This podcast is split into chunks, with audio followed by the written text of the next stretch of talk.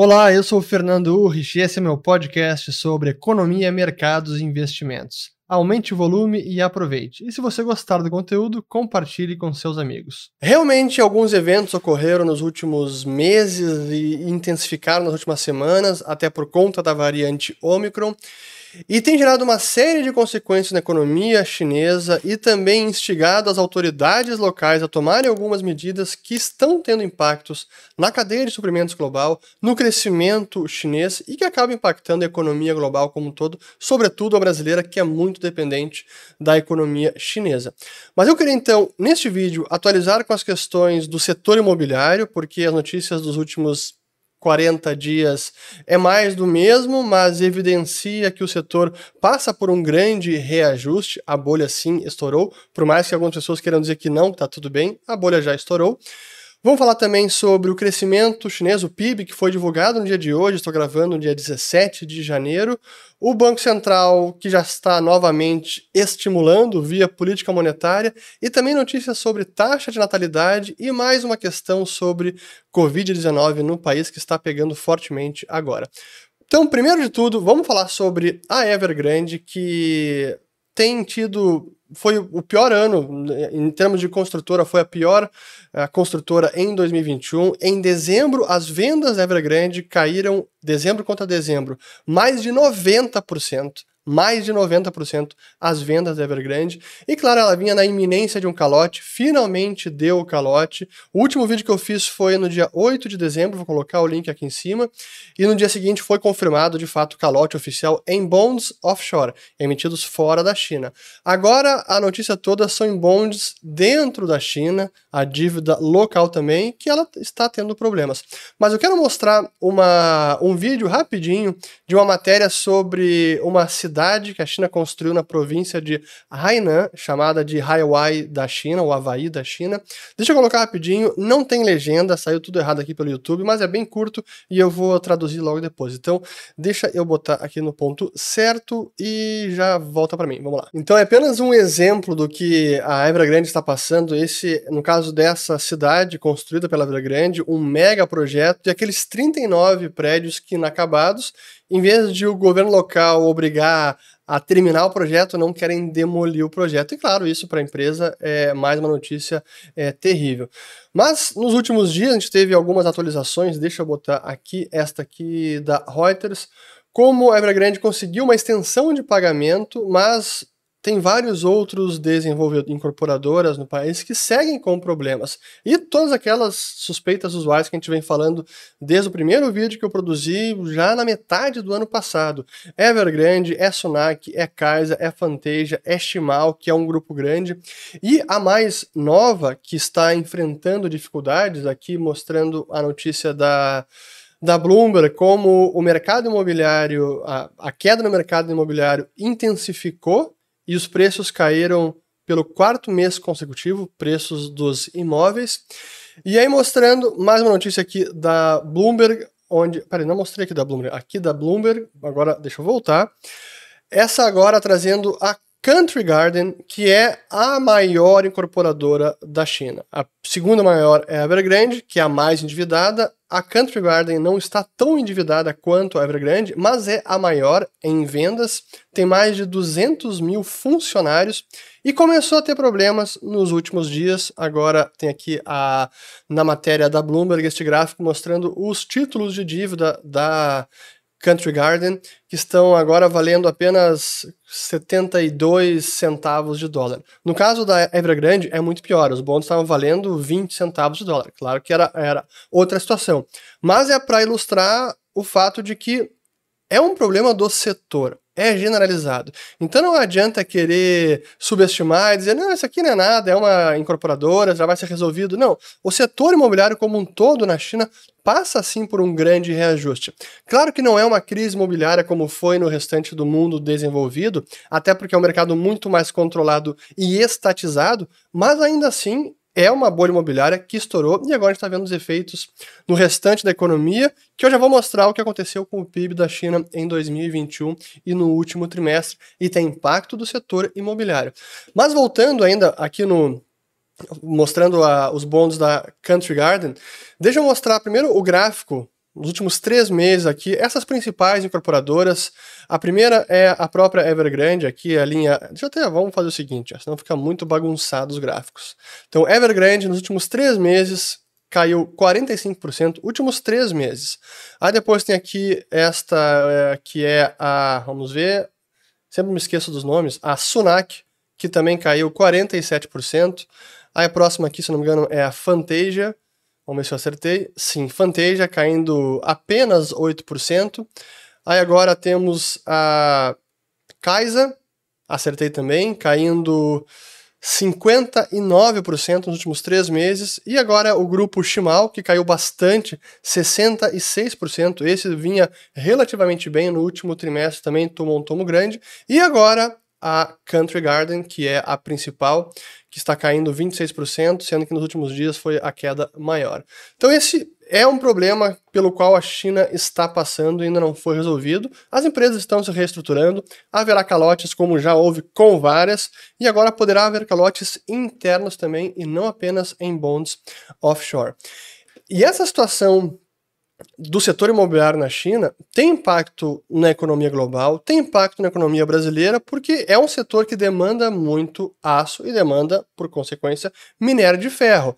E o minério, que nos últimos, vamos botar aqui no último ano, que teve uma performance impressionante, deixa eu até dar um zoom out, que de 2020, lá de março das mínimas, claro, ali estava na, na grande crise da pandemia, mas chegou nas máximas em maio do ano passado, em quase 224. Esse aqui é o FEF1, que é o da China de 62% aqui.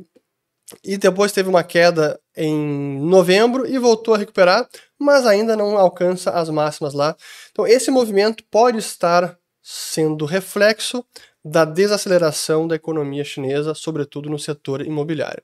Então, falando da economia, esse foi o PIB divulgado no dia de hoje, onde a China cresceu 8,1% em 2021 e que no quarto trimestre teve já uma desaceleração. Já vou mostrar o gráfico. Mas primeiro, ah, eu nem falei, eu mostrei aqui, não falei e não mostrei aqui a notícia. Está então a notícia. Mas o comentário que eu queria fazer antes de mostrar o gráfico e que ilustra a desaceleração da economia chinesa é, primeiro, pô, estamos com recém 17 dias de janeiro e a China já conseguiu divulgar o seu PIB. Uh, realmente é, é muita eficiência. Mas estatística na China como eu sempre digo, como vários analistas já se deram conta, é uma questão de propaganda, no sentido americano, inglês da palavra propaganda. É, então não é realmente uma apenas uma estatística que todo mundo pode confiar ao pé da letra. Mas enfim, é o que nós temos, é o que está sendo divulgado, e mesmo os dados divulgados pela China mostram o PIB aqui, o crescimento trimestre contra trimestre um ano antes. Essa desaceleração, aqui eu botei os últimos 20, 30 anos, desde na década de 90, como nos últimos 10 anos, deixa eu botar aqui nos últimos 10 anos, ó. Aqui não fica tão evidente isso, vamos ter os últimos 25, boa. Então, desde 2010 que vem caindo e desacelerando, claro que teve aqui esse essa disparada no PIB, um crescimento muito rápido por conta da, da pandemia, mas no quarto trimestre voltou a cair, então a China está desacelerando. E é por conta disso que a, o Banco Central da China, People's Bank of China, vem estimulando já desde o ano passado e agora cortou a taxa de juros, não apenas por conta do PIB, mas também por conta da Omicron, a variante que vem tendo surtos em várias províncias na China, como no mundo inteiro. Só que a China está com uma política de Covid zero que tem, tem, tem tido é, efeitos na economia local e global também, que é, essa é a última parte deste vídeo. Mas antes, deixa eu botar aqui e mostrar. Então, no crescimento econômico da China, deixa eu até botar numa tela maior aqui, ó. Vamos lá. Então, crescimento econômico da China. Tanto o varejo quanto a indústria desaceleraram no último trimestre. Aliás, o PIB desacelerou, a indústria acelerou, mas varejo teve uma desaceleração bastante expressiva. Mas o principal da notícia é o corte de juros, que chegou agora a taxa em, nos reverse repos de 7 dias, é um empréstimo overnight em 2,10%, e é o primeiro, a primeira queda desde lá de abril de 2020. E é curioso porque esse é um dos poucos bancos centrais que está com uma política divergente, enquanto Fed Banco da Inglaterra, Banco Central Europeu ainda não, estão já iniciando um aperto de política monetária, a China começa a estimular, ou estimula ainda mais, porque é óbvio, a economia está precisando, e lá ainda há espaço para estímulo, tanto fiscal quanto monetário, e é o que está acontecendo, como a gente sabe, nesse ano Xi Jinping tem o que é, é o Congresso do partido, que é o mais próximo de, de uma eleição no país, e tudo indica que ele vai ser alçado ao terceiro mandato, que é praticamente vitalício, e ele precisa de estabilidade econômica e social. Por isso, esse colapso controlado do setor imobiliário, com estímulos monetários e daqui a pouco fiscais também. Mas a grande notícia do dia de hoje não foi apenas o PIB da China, e sim a notícia sobre a natalidade ou a taxa de natalidade da China, que eu fiz um vídeo já sobre isso, vou colocar o link aqui em cima, foi no ano passado, mostrando como esse é o grande desafio que a China tem pela frente, a demografia, porque o que nós tivemos em 2021 foi a, melhor, a menor taxa de natalidade na história moderna. Então, a, o número de, de nascimentos caiu pelo quinto ano consecutivo para apenas 10,62 milhões de nascimentos, praticamente é, quase nem ultrapassando o número de óbitos, ou seja, houve um crescimento muito pequeno.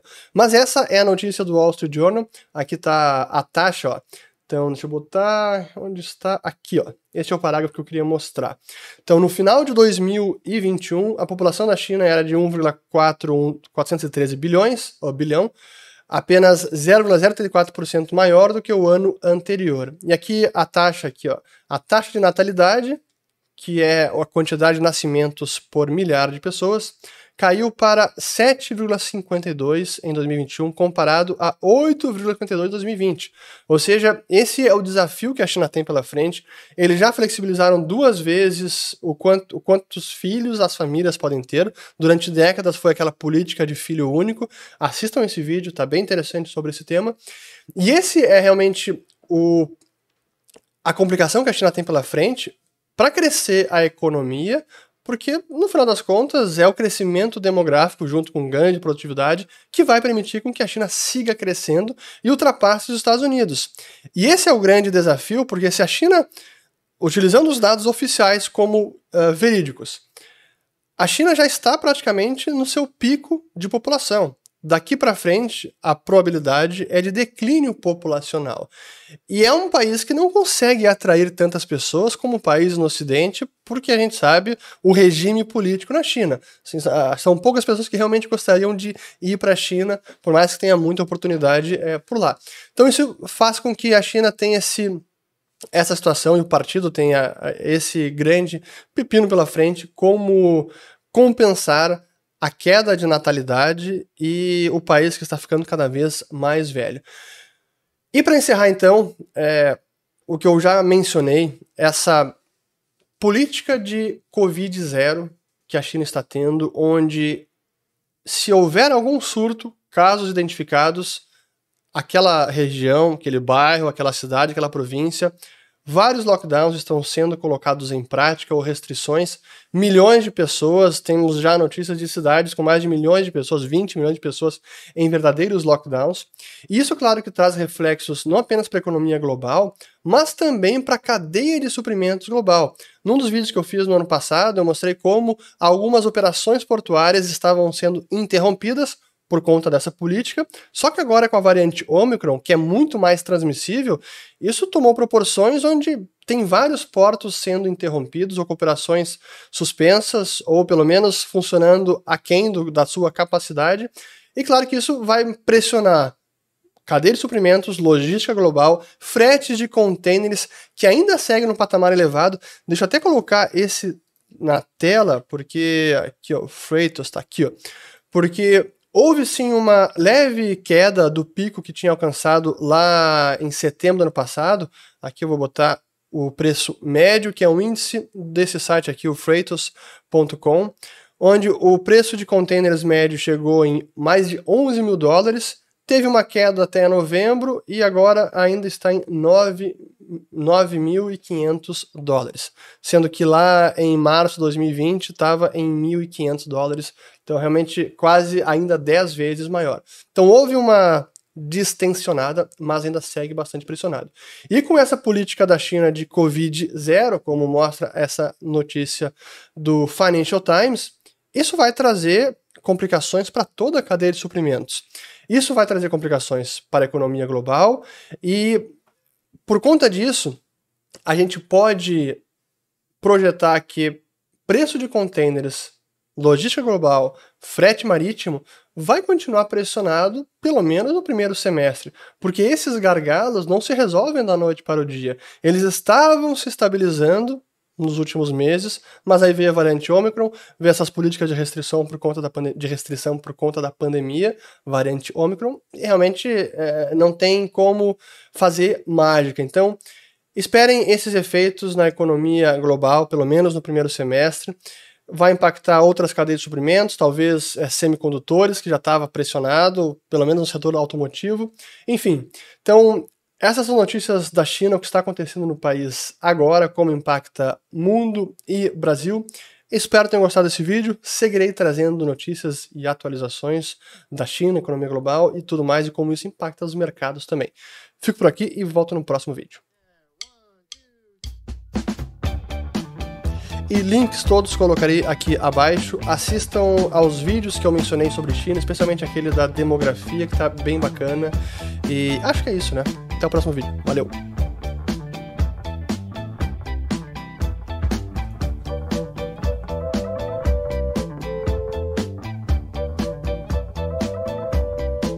Chegamos ao fim de mais um episódio. Meu muito obrigado a você que me acompanhou até aqui e se você gostou, comente com os amigos e compartilhe. Um grande abraço e até a próxima.